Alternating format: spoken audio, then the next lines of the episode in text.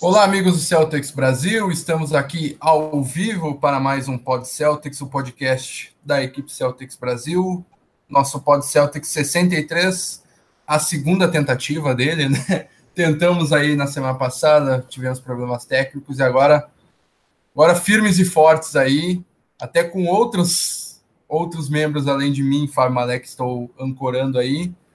E já deixa eu dar as boas-vindas e chamar esse pessoal aí primeiramente por, por ele que está tá comigo aí desde o programa 1, desde os primeiros programas, e tava, tava faltando um pouco de da carioquês dele nesse, nesse nosso programa, nessa temporada. Bem-vindo de volta, Rômulo, e já, já deixa teu destaque inicial aí para nós. Grande Fábio, melhor, grandes Fábios, né, hoje. hoje. Cara, eu estava com saudade aqui da galera, dessa confusão. Infelizmente a vida toma muito do nosso tempo, né? É. Mas a gente sempre arranja um tempinho para falar do Celtics com os amigos aqui. Eu tenho dois destaques. O primeiro vai para o trailer de Rei Leão. Não sei se você viu ontem. Um grande trailer. Fez eu lembrar a minha infância, mas eu acho que ainda não estou pronto para ver a morte do Mufasa de novo. É difícil isso aí. E o segundo destaque vai para essa má fase do Celtics, né? Começou 10-9 nos primeiros 19 jogos. Ninguém esperava isso, nem os jogadores. Muito está se especulando se alguns querem ser trocados, se o não é mais o mesmo, o que está acontecendo. Então nós vamos destrinchar isso aqui com os amigos para ver uma possível solução para o nosso Celtão. Boa, Romulo. E agora apresento o nosso correspondente internacional em Boston, Fábio Woods, seja bem-vindo. E qual o teu destaque inicial também? Boa noite, pessoal. Boa noite, Rômulo. Boa noite, Fábio. Cara, é, destaque, acho que, como o Rômulo colocou, fica por conta da campanha do Celtics.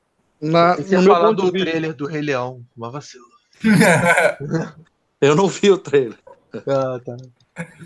É, e para mim não foi nenhuma surpresa. Acho que no, no, primeiro podcast eu comentei que eu não esperava que o Celtics terminasse em primeiro, porque acho que esse time vai demorar um tempo se adaptar a jogar junto depois da última temporada. O esquema não, for, não favorece todos os jogadores.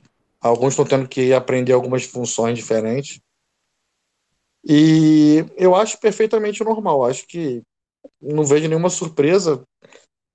Muita gente reclama do, do desempenho do Hayward nesse início, mas acho que é muito cedo para a gente cravar qualquer coisa nesse momento. Então, então é isso. Os nossos destaques iniciais. E aí o Rômulo já, já deixa o comentário ali para você que está nos assistindo, nos escutando aí no YouTube, deixar suas perguntas e comentários no, no chat que tem no, no YouTube para fazer essa, esse bate-bola com vocês aí durante o nosso programa. Uh...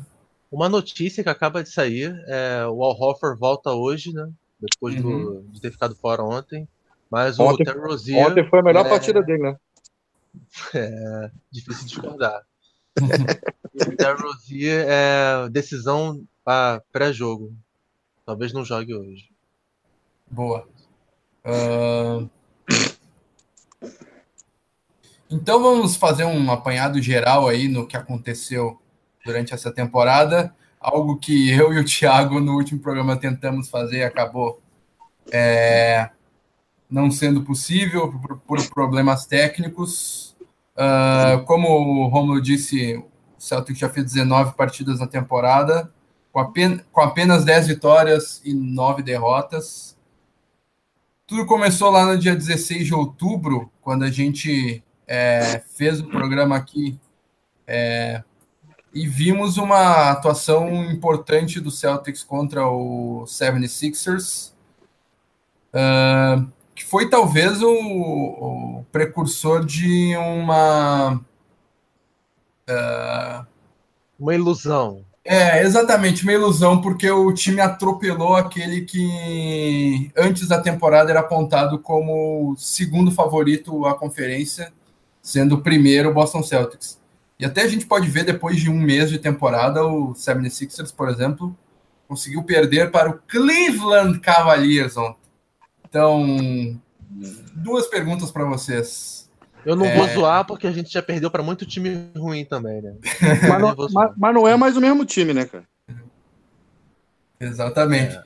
Duas perguntas para vocês. Uh, o Philadelphia 76ers continua sendo a segunda força do leste e o Celtics é, é, foi uma ilusão ou foi uma partida típica? O que, que aconteceu na, na, naquela noite? Faça as honras aí, Fábio. Olha, eu acho que aquele padrão que nós mostramos no primeiro jogo é o padrão normal, é o que a gente deveria jogar normalmente. Tá? Não vejo como os jogadores renderem diferente daquilo. Acho que na hora que tiver que apertar, tiver um, uma motivação para jogar, esse time vai se motivar. Agora, não dá para jogar com o quinteto inicial que ele quer jogar o tempo todo. Entendeu? Esse quinteto inicial com Kyrie Irving, Hofford, Brown, Tatum e Hayward. É e o Hayward não funciona. Não funciona.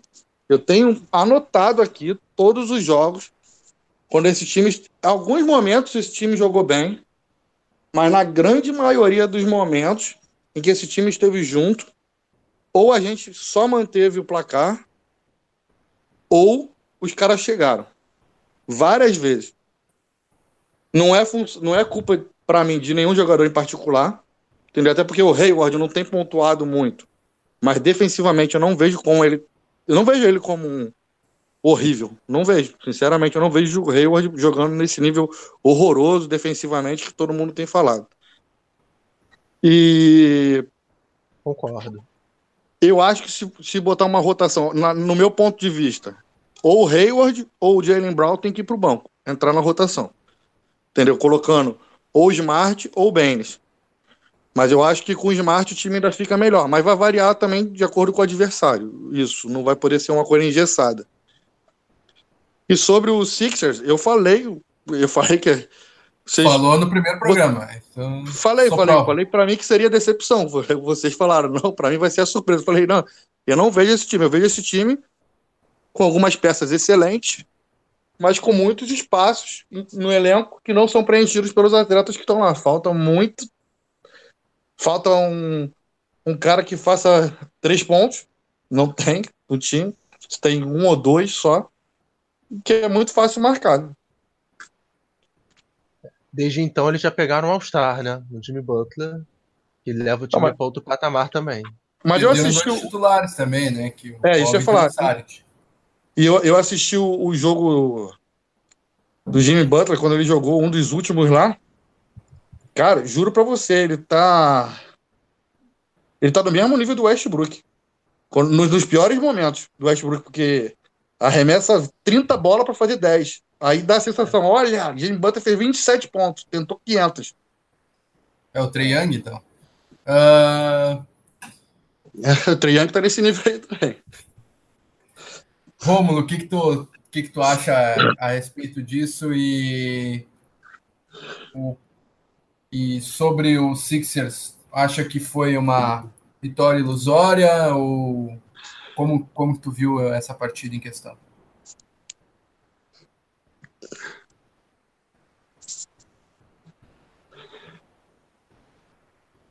Alô, Rômulo? Acho que acho que nosso amigo Rômulo caiu um pouquinho. Daqui a pouco ele retorna. Mas eu, eu concordo contigo, Xará. Uh, o, o 76ers é, vem se mostrando, assim como o Celtics, né, uma é, decepção na temporada. E já já entra. Já entramos no segundo jogo aí, que foi contra o Toronto Raptors. que para mim é a grande surpresa aí de, desse leste. Uh, o líder do leste com 16 vitórias. Uh, que o, é, o, uh, Kawhi Leonard é, jogando em alto nível é, é, é importante para essa evolução do Toronto Raptors, que hoje é a, a, a, a melhor campanha do leste. Então, tanto a primeira vitória é, não foi tão é, não foi tão animadora. Ah, claro que anima, né? Pelo, por ser quase 20 pontos em cima do Philadelphia, mas com todas as salvas que a gente fez, achei que a segunda derrota na temporada não era tão desanimadora, era até normal pelo, pelo que o Celtics vinha com os lesionados, fora de casa e tudo mais. Concorda, Fábio? Ah, eu, eu acho que se você analisar os números de cada jogo, todos os jogos, você vai ver que os percentuais estão variando muito, mas muito mesmo. Entendeu? Teve esse último jogo que a gente perdeu, qual foi? Você lembra? Antes do Atlanta? Contra o Knicks. Contra o Knicks, a gente teve um percentual de 3 pontos. Se eu não me engano, foi 22%. Posso olhar aqui para ti, mas foi, foi, foi 30%. Não, 30, 30 foi o final do jogo. Mas que lá, lá quando a gente encostou no placar, não sei se foi no terceiro ou no quatro, no último core, que eles, eles acertaram 6 de 10 no final. Ah, sim, sim, Aí elevou para uhum. 30, mas tava em 20, cara. Chegou sim. a estar abaixo de 20. Então, assim, não dá para ganhar. O esquema que o Stevens fez é, é para ganhar o Golden State. Todo mundo tem que acertar a bola de três. Mas com 20% vai ganhar de ninguém. Porque, tipo assim, não faz ponto de dentro do garrafão. Que prioriza a bola de três. Com 20% vai ganhar de quem? Pois é. Difícil mesmo. Uh, depois dessa partida. E, e aí, e aí desculpa. Lá. E aí, uma ressalva. Isso aí não é culpa do time. O pessoal tá, tá com a mão descalibrada, né? Não, isso aí, isso aí, por exemplo, os times têm culpas. Tem culpa na rotação, tem culpa em ser cabeça dura de não muda o time de jeito nenhum. Ou muda na hora que não tem que mudar. Entendeu? Mas tem algumas coisas que não é culpa dele. Isso aí não é culpa dele, esses números ridículos. O Rosier tem números piores do que o Larkin. Sim. Agora, quem podia imaginar que, que o Rosier ia estar desse jeito aí? Depois da última temporada. Pois é, temporada decepcionante dos jogadores Terry Rozier, Jalen Brown e isso foi um foi um aperitivo. Essa partida foi um aperitivo do que viria posteriormente. Uh, depois dessa desse começo de temporada com dois confrontos diretos pela liderança do leste, podemos assim dizer, uh, Celtics jogou contra é, venceu o New York Knicks por apenas dois pontos, uma partida preocupante. Perdeu para o Orlando Magic em, pro Orlando Magic em casa, o Orlando que é, uh, vem surpreendendo um pouco na, na, temporada, tem, não tem uma campanha muito longe da do Celtics, não. Uma vitória só, de, um jogo só de diferença. Depois o Celtics venceu o Oklahoma City Thunder na Bacia das Almas uh, contra um Thunder que estava 0-5 na temporada depois o Celtics venceu duas vezes o Detroit Pistons. Ali eu acho, eu achei que uh, o time deu. Uh, o torcedor que estava preocupado com as derrotas para Toronto e para Orlando, eu acho que ali ficou aliviado com as duas vitórias contra o Detroit Pistons, que era uma, uma equipe que estava quente, com o The Griffin sendo uh, candidato a MVP fazendo uma temporada absurda no começo. E o Celtics foi lá e ganhou em Detroit e ganhou em Boston.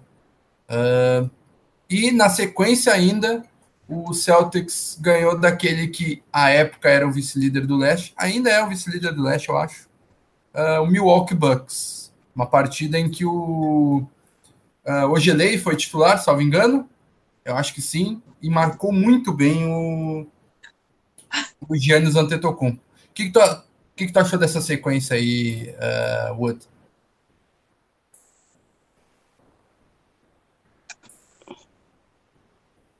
Em Olha, especial esse último jogo contra, contra o Bucks. Eu, eu acho que o, o Celtics. Isso aí é uma, uma das coisas que eu não entendo, sinceramente, no streamer. Você acabou de citar. O Odilei jogou, vem jogando muito bem. Em alguns momentos ele nem entra na rotação. Entendeu? Eu não entendo como num jogo ele pode ser titular e no outro ele não, não pode nem, nem entra. Entendeu? Fica um pouco estranha a situação. E, e quando você pensa nesses jogos todos, você vê que teve um, um, desempenho bom nessas vitórias, mas houve uma rotação no elenco. Eu não me lembro qual foi o time que começou com o Detroit, os dois, duas vezes contra o Detroit, mas eu tenho certeza que, que, que a gente foi um dos jogos que a gente ficou menos irritado que ele não ficou forçando esses cinco iniciais o tempo todo. Eu, é... As duas partidas contra o Pistons foram com, com a escalação, é... digamos assim, ideal, né? Que já foi mudado nos últimos jogos, né? Ao que a gente vai falar, mas uh... foi a a escalação que estava desde o começo da temporada, né? Depois dessa partida contra o Milwaukee Bucks, eu vou citar uma sequência aqui de 10 jogos. Uh, que são a parte, se até essa partida contra o Milwaukee, as duas vitórias contra o Detroit, a preocupação com o Celtics tinha arrefecido, nesses últimos 10 jogos a preocupação é, aumentou assustadoramente, porque o Celtics perdeu para o Indiana Pacers, perdeu para o Denver Nuggets, ganhou na prorrogação com uma partida absurda do Kyrie Irving fazendo mágica contra o Phoenix Suns e perdeu para Utah e Portland na sua viagem para o Oeste. Depois o Celtics ainda ganhou do Chicago Bulls, do morto Chicago Bulls e do Toronto Raptors sem Kawhi Leonard.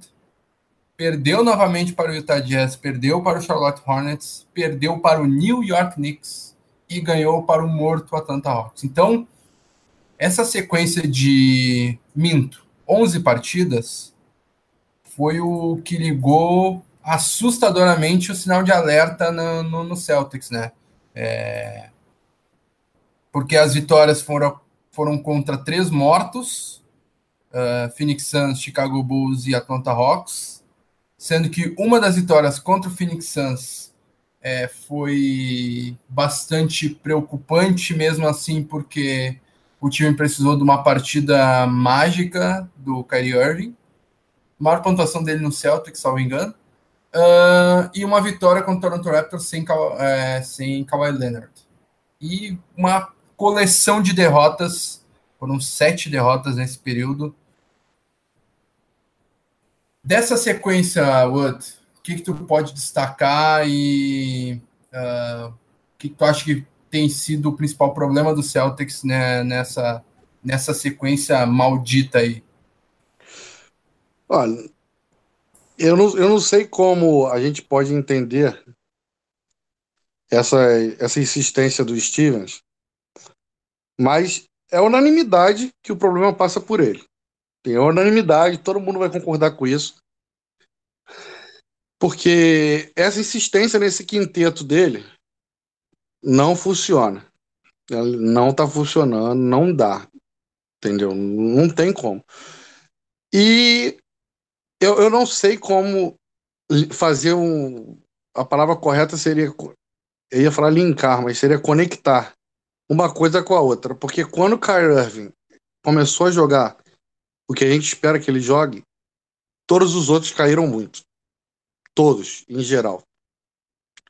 Nesses últimos jogos que a gente ganhou, o Gordon Hayward e o Jason Tatum deram uma melhorada. Mas ainda não estão nem perto daquilo que a gente sabe que eles têm capacidade de fazer. E o Kyrie Irving cresceu de produção. Porém, eu não, eu não sei como explicar isso. Não sei se isso é uma coincidência ou se isso é, é algum sintoma de acordo com o esquema de jogo. Tá. O que eu tenho percebido, não sei se você também tem essa mesma impressão, é que o Jason Tatum tem tentado a todo custo melhorar muito na defesa. Ele tem tentado, eu vejo o esforço dele na defesa está muito maior e ele também está tendo menos arremessos, menos tentativas para pontuar. Bem menos. Então, isso seria talvez um, um sintoma, mas eu não, eu não consigo conectar isso, ainda não consegui fazer tipo, ter uma correlação por que isso está acontecendo, entendeu? E acho que passa por esse o problema.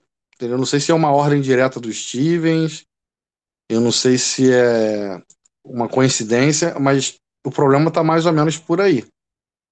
Mas eu não tenho dúvida que isso vai ser acertado. Entendeu? Agora, o principal problema que nós temos realmente é a gente não ter banco para o Irving. Porque o Rosier, que deveria estar ali, Cara, ele não tem capacidade de nada. Inclusive, é até uma loucura, mas se tivesse alguém para substituir o Rosier, seria o Carmelo Anthony no, no mercado no momento. E, e, ele acrescentaria alguma coisa em quadra, sendo reserva ali. Mas eu tenho certeza que dentro do elenco seria outra outra coisa, seria daria um problema a mais. Então não valeria a pena. Mas que a gente tem que conseguir alguém para fazer essa função no lugar do banco ali, a gente precisa de alguém. Já vi gente até pedindo o Larkin de volta, traz o Larkin de volta. Boa. Uh, pois é, concordo bastante com o que tu falou aí. Esse momento de instabilidade passa por algum. passa pelo técnico, passa pelos jogadores, passa. Uh, e é um pouco inexplicável, mas muitas coisas a gente consegue explicar uh, essa formação, formação um pouco mais diferente, o momento dos jogadores não é o ideal, mas isso a gente vai falar mais, detalhar mais no decorrer do programa. Agora, para fechar esse apanhadão de jogos, queria fazer a nossa eleição de melhor melhor do mês e pior do mês. O melhor do mês, o troféu Que Homem. E o pior do mês, o troféu Tianeide. Então, queria saber o teu voto, Wood, para o melhor jogador do mês, troféu Que Homem. Qual seria o teu voto? Ah, eu, acho que é unânime que seria Kai Irving, né? É, concordo. Apesar de que na primeira semana o Kyrie Irving era o pior jogador do time, mas de lá para cá uh, ele mudou da água para o vinho. Mostra claramente que uh, é, era algo relacionado à, à questão física. Isso uh, era, era algo perceptível assim. E pode ver que o Kyrie Irving lidera o Celtics em pontuação, lidera o Celtics em assistências, lidera o Celtics em é, percentual de arremesso de quadra, uh, em roubos de bola. É, tem sido o nosso principal destaque na, na temporada mesmo. Uma, uma coisa que eu tinha comentado com o pessoal ontem, para você ver como que o nosso time está ruim na defesa. Nesse mês aí, um dos caras que mais se esforça na defesa ali, que tem feito o melhor papel, seria o Kyrie também. Ah, isso eu discordo. Não, eu ele acho... tem até dado uns stealzinhos, cara, bastante steel. É, steel é. Não é. Não é um bom indício de que ele tá defendendo bem, né? Ele tá com mãos ativas, ele tá ativo na defesa. Mas defendendo bem, ele não tá, né? Em especial, não, mas, mas é é que eu tô falando que, tipo assim, se você. Tá se esforçando. É, isso eu ia falar, porque, tipo assim, ele não tem essa função. Essa não é a função dele. Ele tem essa função, né? Temporada não, passada. De defender? Temporada, temporada, passada ele defendeu honestamente. Ele não é um especialista defensivo, mas não dá para ser a avenida que foi nas duas primeiras semanas. Nas duas primeiras semanas ele era um cone. É... Não. Sim, Fábio, eu tô falando isso, tô falando assim. A função principal dele, quadra, não é defender. É isso que eu tô querendo. Não, não é a é função. É. Não é a função é principal. Ele tem que defender, lógico que ele tem, mas não é a função principal dele. E levando isso em consideração, e o nível que nossa defesa tá, a melhor defesa do ano passado hoje tá uma várzea. Sim. Ele, dentro disso, dentro do nível que tá, ele tá até bem. Porque é, tava não, tão ruim. Nos últimos jogos, sim. Mas eu só não discordo na temporada toda, porque nas duas primeiras semanas ele era com, com muitas não, sobras tô... o pior ah, defensor, não. não. só da equipe, mas do, da NBA. Não, com certeza, mas é porque, tipo assim, nas, nas duas primeiras semanas ali, a gente. Pelo menos. Você também falou isso agora, então. A gente isso, sabe é. que ele estava se adaptando. Não é nem se adaptando, eu acho que ele estava se poupando. Tava na, na, na, no estilo Harden de viver. Tava cagando para defesa e para é, poupar esforços para a parte ofensiva. E eu acho que ele tá bem agora, nessa parte. É. Boa. Uh, e o pior jogador do, do, do último mês? O troféu Tianeide? Ah, para mim vai ser o Rosier. Terry Rosier? É. É um, é um bom voto. É, o Rosier que vem, vem de uma vem de uma temporada bem animadora, né? A última temporada dele foi muito animadora e acaba que ele vai é, decepcionando muito né, nessa temporada em que se esperava que ele fosse explodir, né? É, como até candidato a sexto homem, é, apontado por muitos aí. Então, acho que são bons votos, acompanho ambos. E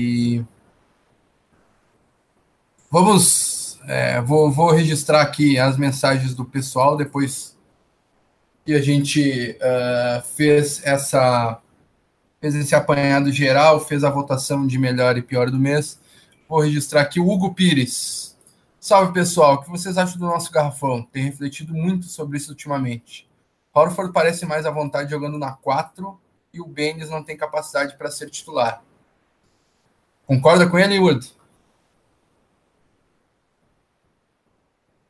Olha, o Baines eu acho que tem que estar tá nessa rotação, tem que estar tá entre os cinco, pelo esquema de jogo. Mas eu, sinceramente, eu não, eu não gosto do Horford, então. não, eu não eu, gosto. Eu, eu acho que eu não, não concordo muito com essa visão de que o Horford parece mais à vontade na 4. Eu acho que isso depende do jogo. É, o, por exemplo, um baita exemplo é uh, tu, uh, ver a diferença do, do Horford jogando é, contra que exemplo que eu posso dar? Contra o Cavaliers da última temporada, quando o Tristan Thompson era titular e quando o Tristan Thompson foi para o banco. Quando o Tristan Thompson era titular, ficava o Baines no Tristan Thompson e o Horford ficava com Kevin Love. E daí, para marcar o Kevin Love, o Horford tem, é, tem condições. E ofensivamente, eu acho que não muda o Horford jogar com o Baines, não, não muda muito o, Hor o Horford jogar com o Baines ou jogar com o, com o Tatum como companheiro de garrafão. Eu acho que até o Tatum, sendo companheiro dele de garrafão, abre mais espaço para ele arremessar. Então, acho que até melhora o time. Mas a minha maior preocupação do Horford, do, do Horford jogar na 4 é defensiva. E defensivamente, o, o Horford não pode jogar na 4 em muitos confrontos. E, e daí, continuando no meu exemplo, quando o Tailu tirou, sacou o Tristan Thompson do time é, e colocou É, quem que ele colocou? Ele colocou um. O Kyle Corver, talvez. Uh, ele colocou um cara mais baixo. E daí ficou o LeBron na 4. E daí o Horford para acompanhar o LeBron, nenhuma chance. E daí pega um confronto contra o Golden State Warriors, por exemplo. O cara da 4 do Golden State é o Draymond Green. Nenhuma chance do Horford marcar o Draymond Green. Nenhuma. É. Uh, então. Não, é, concordo com você. Varia de jogo. Você tem toda a é, razão. Varia de jogo. Mas, então... eu, mas eu acho. Eu, sinceramente, eu acho o Horford superestimado. Eu acho. Pode ser. Não acho ele ser. ruim. Não acho ele ruim. Não, não é ruim. Uhum. Sim, sim, sim. Entendo. Mas eu acho que determina. Cara, eu não acho que o Smart deveria estar fora do time. Uhum. Entendeu? Só que o Smart eu, eu tem um arremesso sofrível. Né? O Celtics, com todo mundo inteiro e jogando o seu melhor, uh, isso vale não só para o Hayward, que está voltando de lesão, mas para o Brown, que está com alguma lesão mental, não sei temporada dele bastante aquém. O Kyrie Irving tá voltando de lesão, o Tatum também tá com a famosa uh, sophomore slump, né? Uh, a queda de desempenho no ano de sophomore, no ano de no segundo ano, né? É, é mais normal na, na NFL isso acontecer, mas na NBA acontece também, né?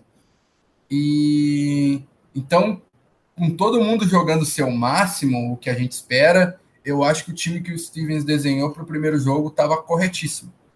Mas agora, com, com, a mudança que ele fez, colocando o Benes para titular, para algumas situações é interessante, mas para outras eu também acho que não, não... Va varia de jogo a jogo, né? É, uh... eu, eu acho que varia, mas acho que ele não usa todas as opções. Entendeu? Assim, é, às vezes ele insiste muito numa opção, é, como, como muitos dizem, né, ele é muito nerd, assim, ele não sai do não sai do papelzinho dele lá, do papelzinho, ó, o Horford vai jogar seis minutos, vai sair, vai ficar oito no banco, depois ele vai jogar mais oito, depois ele vai jogar mais dois, depois eu tiro ele. Mesmo com o cara on fire, o Stevens tira e põe um cara que tá mal. Isso é, é uma das, um, um, dos principais o, último jogo, assim. No último jogo, vou te dar um exemplo. O Robert Williams jogou oito minutos. Ele fez quatro pontos, pegou três rebotes e deu um, um, um bloco. Aí eu pergunto, por que, uhum. que o uhum. Williams não tá pelo menos na rotação? Não joga? Tem jogo que ele tá fora. Ah, eu acho que tem que Porque ter calma com o Williams. Tem muita opção no elenco. Eu acho que tem que ter calma com o Williams e o Williams às vezes nem, nem no banco está e eu acho com razão assim. Ele tem que se adaptar à NBA, ele é um cara bem cru e as, as atuações boas dele são contra Atlanta Hawks, contra Chicago Bulls. É, o Steven está fazendo bem colocar ele no, nos jogos ganhos colocar ele para marcar um, sei lá, um, um pivô bom, um Brook Lopes contra o Milwaukee Bucks. Ah, nenhuma chance. Eu prefiro colocar o Yabusele a marcar o Brook Lopes para queimar o Yabusele, que já está na liga três, três temporadas, do que ir lá e queimar o Williams e estragar o psicológico dele e queimar o jogador, sabe? Então, Mas será que não vale a pena tentar, cara? Que a gente está com uma temporada ruim. Será que não vale a pena tentar alguma coisa diferente? Não é o momento de tentar agora? Eu acho que vale tentar, mas eu acho que tem que ter muita paciência e trabalhar bem o Robert Williams para ele dar frutos no futuro. Eu acho que ele não pode ser a solução para agora. Não, não estou falando que é a solução. Mas, por exemplo, não, quando, a gente, quando a gente não tem os caras na quadra jogando nada, entendeu? Porra, a gente vê às vezes os caras com desempenho sofrível. Pô, a gente perdendo o jogo, ele não bota, nem perdendo, cara. A gente tá perdendo por 30 pontos, 20 pontos. Pô, vai tá, lá. Entendi. Nesse tipo de situação, eu concordo contigo, mas, é, mas eu não acho que ele tenha que estar na rotação. Na rotação, não. Eu acho que numa partida em que o Ben está mal e o Horfa está pendurado com falta, põe o Williams. Tudo bem. Mas eu acho que na rotação ele tem que estar tá em jogos contra o Knicks, contra o. Na real, o Knicks a gente perdeu, então nem contra o Knicks, né? Contra o, Bulls contra o... o último que a gente jogou, o Hawks. Tem que ser em jogo assim. Mas quando a gente quando ele entra, ele joga muito, cara. Entendeu? Por isso que eu acho que valia a pena Sim, tentar, ele entendeu? Tem, ele tem muita energia, mas é, eu acho que tem sempre ter cautela assim com os caras mais crus assim. Pode ver não, que, por exemplo, ele não teve cautela com o Tatum. Não, mas o Tatum chegou pronto, né? Não, mas, mas, aí, não, mas aí, cara, é isso que eu tô falando. É. E teve cautela com o Jalen Brown? Não teve também. O Jalen Brown, Jalen Brown é outro. Ah, o Jalen Brown tá pronto? É. Não tá pronto hoje, pô. Cara, pois é. Primeiro que jogador de garrafão demora a, a se adaptar. É só tu comparar, por exemplo, Mo Bamba com Trey Young. O Mo Bamba é, umas, é muito tem um potencial muito maior que o do Trey Young. Um é pivô e o outro é armador. O Trey Young tá lá fazendo seus chutando do meio da quadra com 20 segundos restando no, no, no relógio, o Mobamba tá tendo 10 minutos de quadra, 15 minutos de quadra. Porque ele é um jogador de garrafão, Gal. É surpreendente o DeAndre Ayton tá tendo a temporada que tá tendo. Porque o jogador de garrafão demora a se acostumar, porque o jogo é mais físico, muito mais físico da NBA em relação ao college. Então, eu, Fábio, eu concordo contigo. Só, eu, só, eu só discordo quando a gente vê os minutos que ele tá em quadra. Quando ele tá em quadra, se ele joga contra o time fraco, é porque ele só entra contra o time fraco. Sim, e eu acho correto ele só entrar contra os times fracos. Mas daí a gente nunca vai saber qual seria o desempenho dele, na verdade, contra o time forte. É, é, é essa a argumentação, entendeu? Não, é, tem, tem, tem que. Tem que é, dar tempo para ele, entende? Tem que começar a inserir ele só nos jogos mais fracos Daí depois do, da, da, do, da parada do All-Star Game começar a dar mais minutos para ele. Eu acho que nesse, nesse caso o planejamento com o Robert Williams está sendo corretamente feito. Ah, eu sei lá, eu, depois que eu vi o cara jogando, todos os jogos ele tem uma defesa incrível. Toda vez que ele está ah. em quadra, ele dá um toco. Toda vez. Ele rebote, então, ele luta em todos. Sim, ele é um cara com muita energia, mas é. Eu, eu, como, como eu, eu tô acostumado a ver, endosso, o Rock... É, eu endosso o Tatum, né? O, o Stevens nessa aí, porque tem que ter paciência com ele. Uh, e até é, essa discussão que a gente está tendo aqui é, é uma pergunta de outros de outros uh, ouvintes nossos aqui, o Daniel Albuquerque, uh, esse cara poderia ter sido Williams, porém não joga. E o Vinícius Fernando, vocês acham que o Robert Williams deveria ser mais aproveitado? Então, essa discussão está é, tá sendo.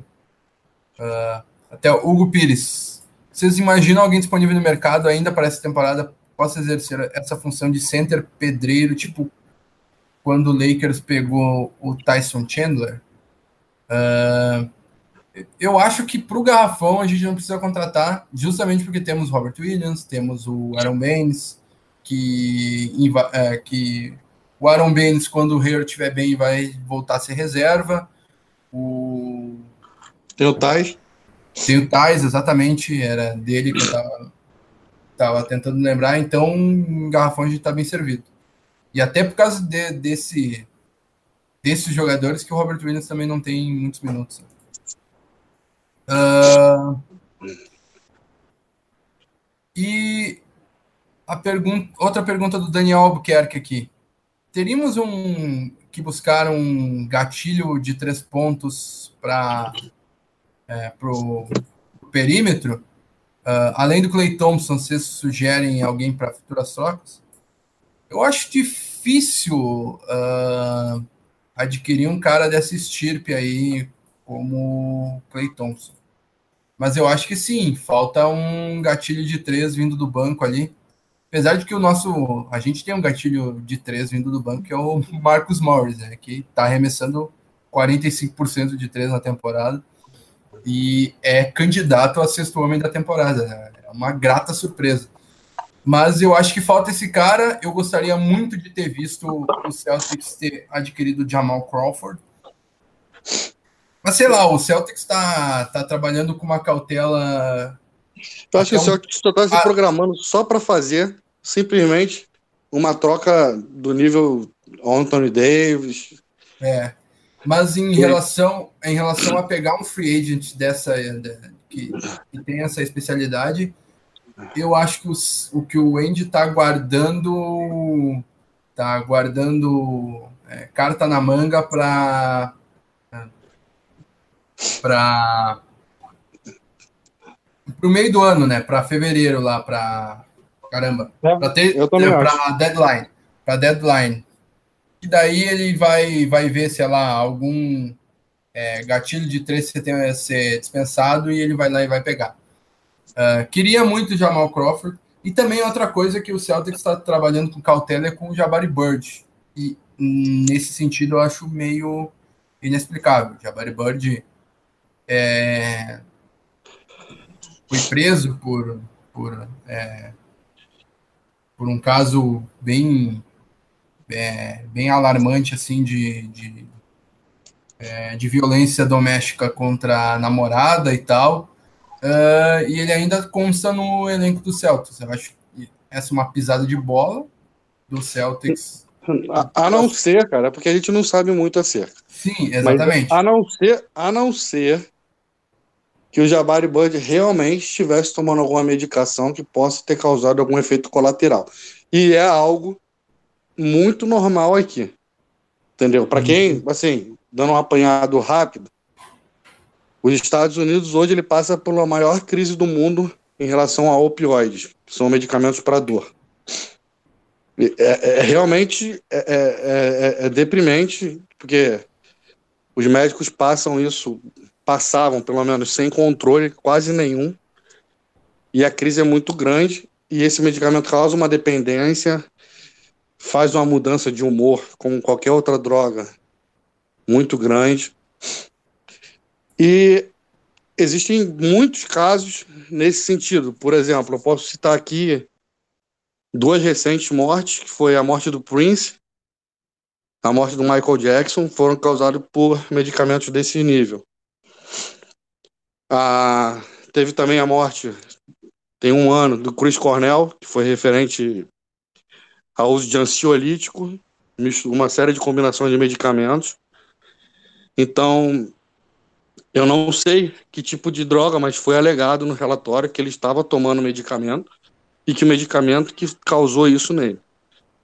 Sim, sim. Se, sim. se isso for algo comprovado por algum médico, realmente é algo que não, o atleta não tinha controle. Uhum. Que ninguém vai ter, na verdade. Sim, sim. Eu só vejo é... essa explicação, né? Eu sim, não vejo outra. É, ele, ele, ele chegou a dar entrada em clínica de recuperação, né? De... Tinha seus problemas psicológicos e tal. Mas eu acho que o Celtics, Celtics organização tem que dar todo o apoio para ele, fora das quadras, apoio para o homem, Jabari Bird. Os jogadores já era para ter sido dispensado e para abrir uma vaga para colocar alguém no elenco, sabe? É, era mais nisso que eu estava querendo citar.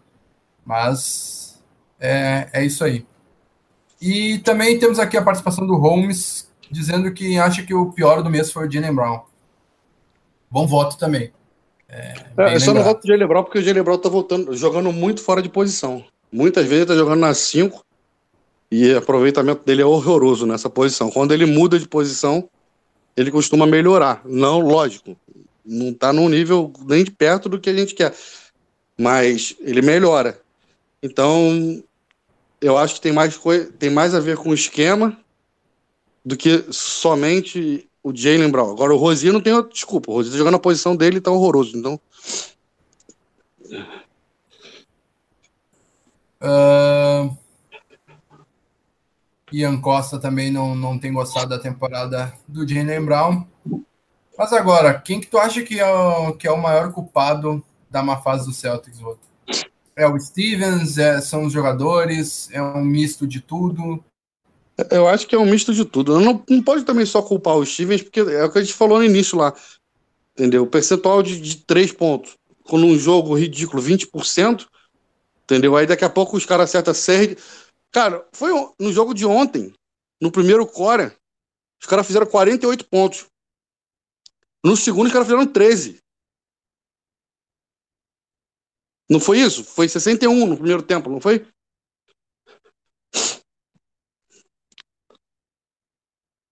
Fábio? Sim, sim, posso te confirmar aqui, peraí. Eu acho que foi 61. Porra, como é que os caras fazem 48 pontos no primeiro core e no segundo core faz 13? Foi 45 Isola... 16. 45 16, mas a essência é essa. Pô, 45 16. Como? Entendeu? Não, não dá para o elenco variar desse jeito. Se você pegar o percentual de 3 no primeiro core, lá, 45%. Aí tu vai no outro, 10%, que, pô, não tem como explicar isso. Isso aí eu vou botar culpa no técnico?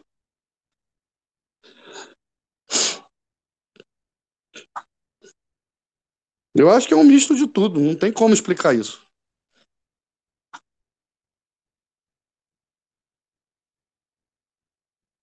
Concordo contigo e uh, eu vejo que o Stevens tem insistido muito em algumas coisas que é, não está dando certo na quadra. Ele insiste para tentar dar, como posso dizer, tentar dar uh, um entrosamento para os jogadores. É, às vezes ele vai errando na rotação, às vezes é, titulares estão acabando a partida com 30 minutos em jogos importantes. É um pouco de tudo. O Stevens tem, tem, é, tem até atrapalhado um pouco a recuperação do Hayward, é, colocando ele a jogar às vezes como ala armador, às vezes como ala pivô, às vezes como ala. E o Hayward tem, tem tentado, tem se esforçado uh, ah, para fazer o seu melhor. E, mas também tem, tem muito a ver com os jogadores e é o que a gente já, já falou aqui, né?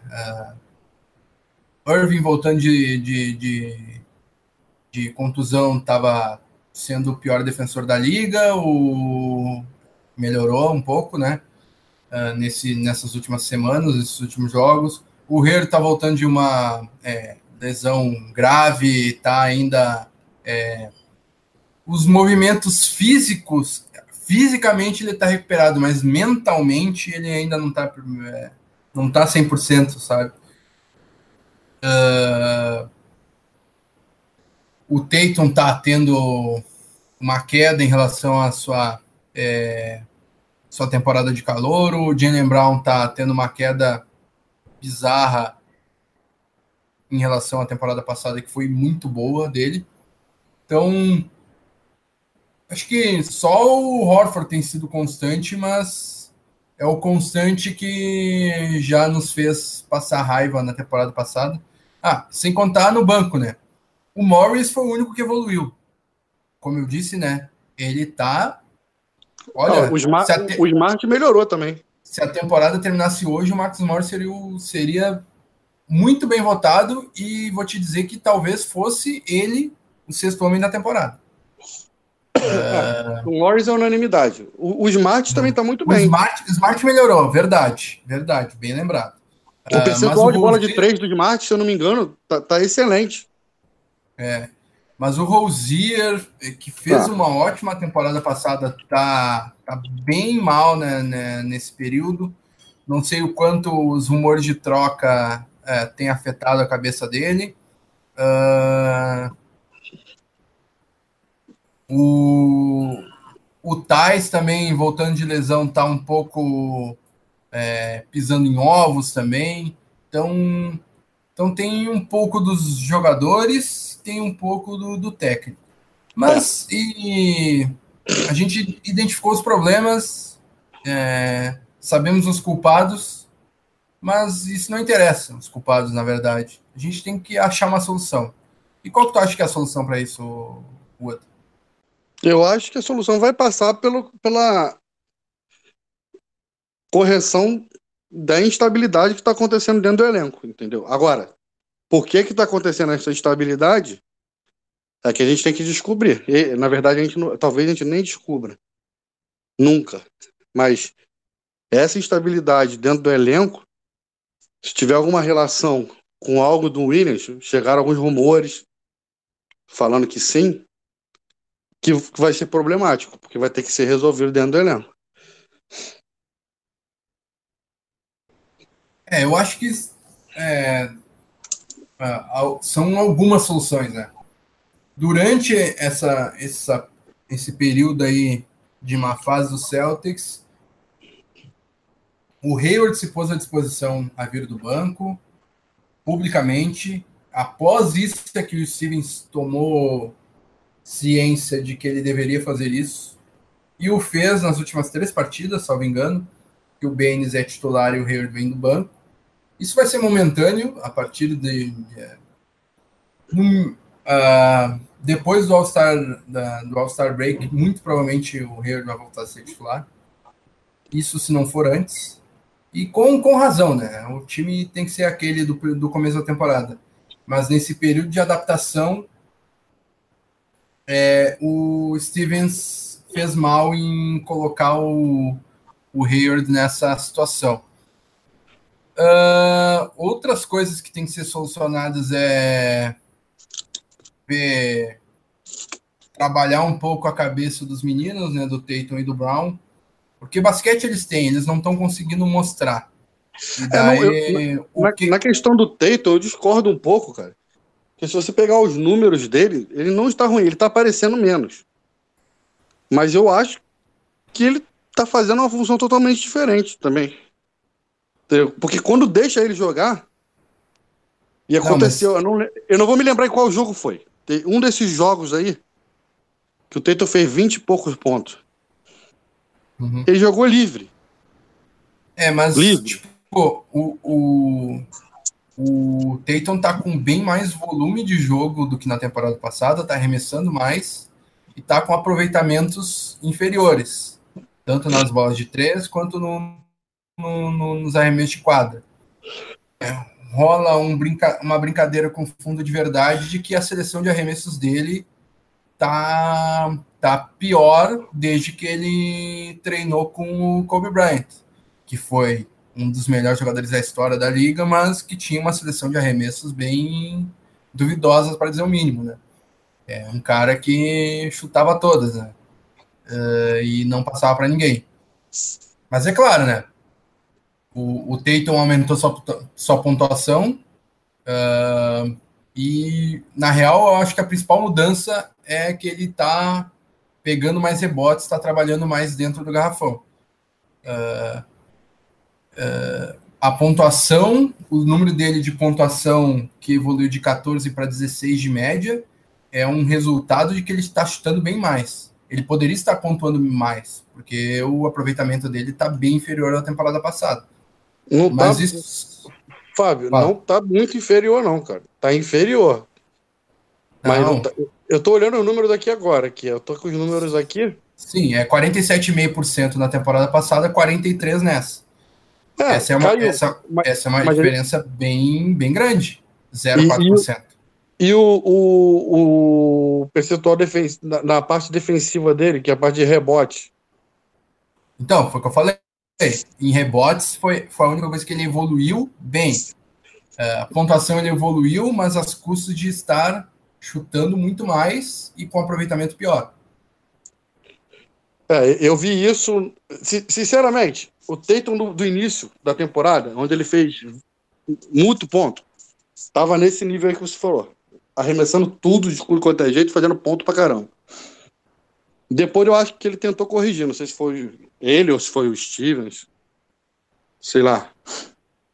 Uhum. Mas ele tentou evoluir. E eu acho que o Tatum não vai ser problema. Eu acho que o Tatum cresce em jogo grande. O Jalen Brown sim, mas o Tatum eu acho que acho que é normal ele dar uma oscilada. É, como eu disse, né? É, o, é bem normal a sophomore que é essa queda de desempenho é, no segundo ano na liga mas que, uh, que o, o, o Tatum teve uma quedinha, teve, mas não, teve, não é teve, algo tão é... preocupante quanto o Brown. Eu não, só é... acho que ambos têm que, têm que ter uma conversa, uma discussão ali para trabalhar um pouco a cabeça deles. Mas não é uma crítica assim, é uma solução para melhorar os dois. Assim. Uh, e até o Kenderson Souza primeiro nos fala que Morris Schroeder e Low Williams são os melhores que vêm do banco na liga. Boa, Kenderson. Ele fala aqui: Stevens disse em uma das, de suas entrevistas que o time não explora o garrafão como deveria. Uh, será que tem peso o fato de enxergar, é, de exagerar no arremesso de perímetro? Isso é. Isso, é, o Stevens falou na entrevista como uma crítica a ele mesmo. E é uma crítica que nós do Celtics Brasil a gente faz há muito tempo. Em especial o Bruno Pena, que é um cara uh, que gosta desse basquete mais uh, mais old school, digamos assim. O Daniel Emiliano também, é, eu também um pouco. Uh, a gente critica um pouco dessa falta de criatividade ofensiva do, do Celtics com o Stevens. Isso vem desde sempre, né?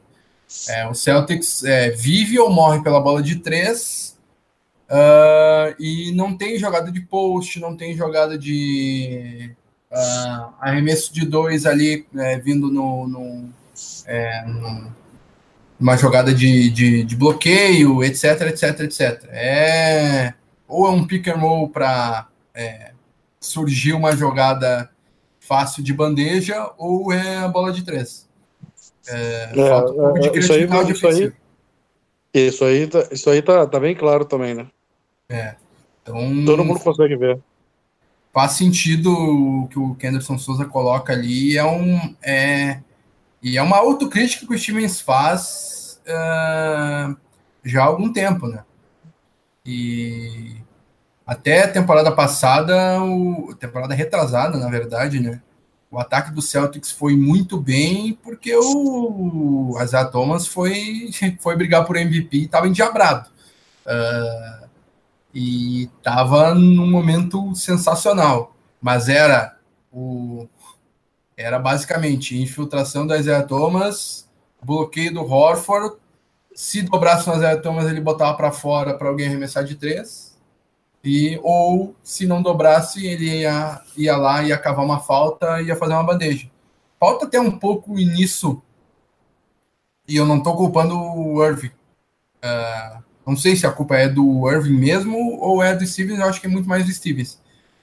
O Irving é um dos melhores batedores de, de, de cobradores de lance livre da, da NBA. Falta, falta do, o Celtics ter várias jogadas que tinha com as Thomas de infiltrar e, e é, ter um bloqueio para sair com um cara mais rápido e ele fazer uma bandeja, acabar uma falta, etc, etc. Eu acho que então o que o Kenderson Souza coloca é bastante pertinente. Hugo Pires fala que é, concorda com o Smart de titular até o Hayward estar 100%. É, não podemos tomar as bolas de três que estamos levando de times como o Knicks.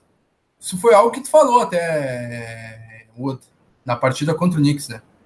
Falou lá no grupo. Quero, quero te ouvir de novo e os nossos ouvintes aí ouvirem de ti uh, essa nossa defesa contra as bolas de três. Ah, cara, isso aí é, é algo absurdo. Porque, tipo assim, quando a gente começa a ver um jogador ou outro se destacar, tudo bem. Mas quando você tem cinco, seis jogadores passando da pontuação acima da média do cara desse jeito, fica bem evidente que não é a qualidade do cara. Entendeu? Que o cara não tá tendo dificuldade nenhuma, não tá tendo marcação. O time não consegue de forma alguma, mas imagina esse time jogando contra o Golden State. Que a gente vai ah. tomar de bola de três, vai ser um, um festival, porque todo mundo arremessa. Lá tem pelo menos três caras que arremessam de três: Curry, o Duran e o Thompson. Ainda tem o Draymond Green, que de vez em quando acerta tudo também. Como que vai jogar desse jeito? Se contra time que tem um ou dois, os caras estão fazendo 50 pontos. É. O Trey Burke, Trey Burke não passava longe de ser um especialista de três e meteu 29 pontos contra o Celtics, quatro bolas é, de Todo mundo sai, todo mundo faz bola de três. Aí eu falei, não, não, não são os caras. É, o problema é da gente. É. Todo, mundo arreme, todo mundo pode arremessar livre. Tim Hardaway Jr., metendo bola de três, Kevin Knox, uh, Noah Vonleh, que é, nunca teve bola de três na carreira, e começou a meter bola de três nessa temporada. E na real, deixa eu, deixa eu ver os números do, do Noah Vonleh. Ele meteu 14 bolas de três na temporada. Duas contra o Celtics. É, é, tem algo errado aí. Tem algo errado aí. Deixa eu olhar o Trey Burke também. Trey Burke tem 20 bolas de três na temporada, em 20 jogos. Ele meteu 4 contra o Celtics. Aí. Não, não, não dá, não dá. É, é preocupante mesmo. Uh, Matheus Nossa Silva está aqui com a gente também. É, nosso ouvinte assíduo aí, sempre com a gente. Uh, tu acha que o Stevens fez bem em, em enviar o Hayward momentaneamente para o banco, colocando o, o, o Bendis no time titular? Eu acho, eu acho que o time tem que passar por isso. Entendeu? A gente não está falando que o cara não está acrescentando. Eu acho que o Celtics hoje ele tem condições de ter duas unidades em alto nível. Não é vergonha nenhuma para o cara sentar um pouquinho no banco, até porque o que conta só a minutagem. Não vejo problema nisso. Nem acho que ele veja também. Boa. Eu concordo e já é algo que a gente falou durante o programa, né? Eu acho que até o All-Star Break ele tem que manter isso até para o Rei começar a pegar confiança. Quando o Rei estiver confiante, vai ser esse o time dos playoffs. Mesmo que o Celtics jogue contra duas torres gêmeas, sei lá. Zach Randolph e Margasol. Não, não existe mais essas torres gêmeas. Mas, sei lá, no, no Oeste tem. tem no, no Leste, desculpa, tem time com torres gêmeas não a gente jogou lembrar. contra um time desse, cara. Nessa temporada a gente não jogou mal. Porque é. quando a gente jogou com esse time, eu não lembro qual foi o time, a gente jogou um time que tinha dois grandes, cara. Teve um é, time é, dele. É, tô, tô, tô, tentando lembrar também. É. Mas o percentual de bola de três foi muito fácil pra gente, porque ficava muito. Os jogadores ficavam muito à vontade para marcar, porque os caras geralmente são lentos. Uhum. Então a gente perdia no Detroit. Detroit. Foi Detroit. Contra o, o Drummond, não é isso? O Griffin e Drummond. É, é, foi isso, a gente jogou muito bem. Que... É, o Hugo Pires lembra aí. O Pistons tem torre gêmeas, boa. Uh, Griffin e, e Drummond, né? E o Celtics ganhou as duas deles, sendo que o Griffin estava tendo temporada de MVP até aquela partida contra o Celtics. Tava com média de 35 pontos por jogo antes, da, da antes de jogar contra o Celtics. E foi marcado pelo foi marcado pelo Hayward em boa parte da, da, da, partida. Mas o Hayward não, é isso que eu falei, o Hayward não está mal defensivamente. Não, tá, tá, tá defendendo bem, concordo. E nas últimas quatro partidas, se eu não me engano, ele não foi mal na pontuação, porque não adianta também querer que o Hayward vai fazer 30 pontos que ele não vai. Uh, último, último tópico antes da gente falar do jogo contra o Mavericks. Uh, eu acho que uh, há jogadores no elenco do Celtics querendo ser trocados. Uh, o, o, o, mau desempenho, o mau desempenho do Rosier é porque ele quer ser trocado? É porque ele está é, desanimado? Uh, ou e porque ele teve chegou a ter o interesse de até sete equipes, segundo o jornalista Bill Simmons, é, em certo momento da temporada. E naquela, naquele momento ele ainda não estava tão mal, ele estava bem. É, nas, acho que nas sete, oito primeiras partidas ele estava com bons números, estava jogando bem. E depois ele caiu de produção de uma maneira assim ó, inacreditável. Tu acha que tem, tem, tem relação? Ele tá chateado ou, ou sei lá, ele, uh, psicologicamente ele foi afetado por esses rumores? Olha, eu acho que pode estar tá acontecendo isso, e tem algum. Eu não, eu não sei se alguém comentou, eu não, não, eu não vi, tá? Uhum. Existe um fato sobre Rosier que muito pou, poucas pessoas sabem. O pai dele estava preso, se eu não me engano, por bastante tempo, e foi solto esse ano. Uhum. Eu não sei até que ponto isso pode estar tá afetando ele no relacionamento com a família dele. não sei como que era a relação. Uhum. Então, às vezes, está especulando que ele quer ser trocado, mas pode ser um problema pessoal. Como o Jalen Brown teve ano passado com a morte do amigo dele. Isso. É, e cada um reage, reage de uma maneira, né? O Isaiah Thomas re, reagiu com 51 pontos. Aniversário do, da irmã morta. E é, acontece, né? Então eu não sei como ele tá reagindo, entendeu? Porque Assim. O, o, o Irving mesmo, né, teve. É, não jogou numa partida porque teve um problema familiar, né? A avó, acho que foi a avó, o avô. Isso, é. Então, é... então, eu não sei se isso está afetando ele de alguma forma. É, pode ser. Isso sim. é fato. O pai dele foi solto agora. Uhum.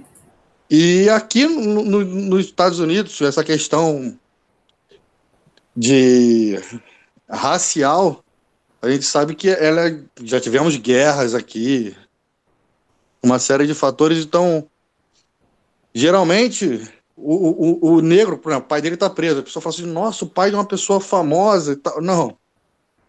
Aqui é, é diferente, entendeu? Aqui existe o bairro do negro, o bairro do branco.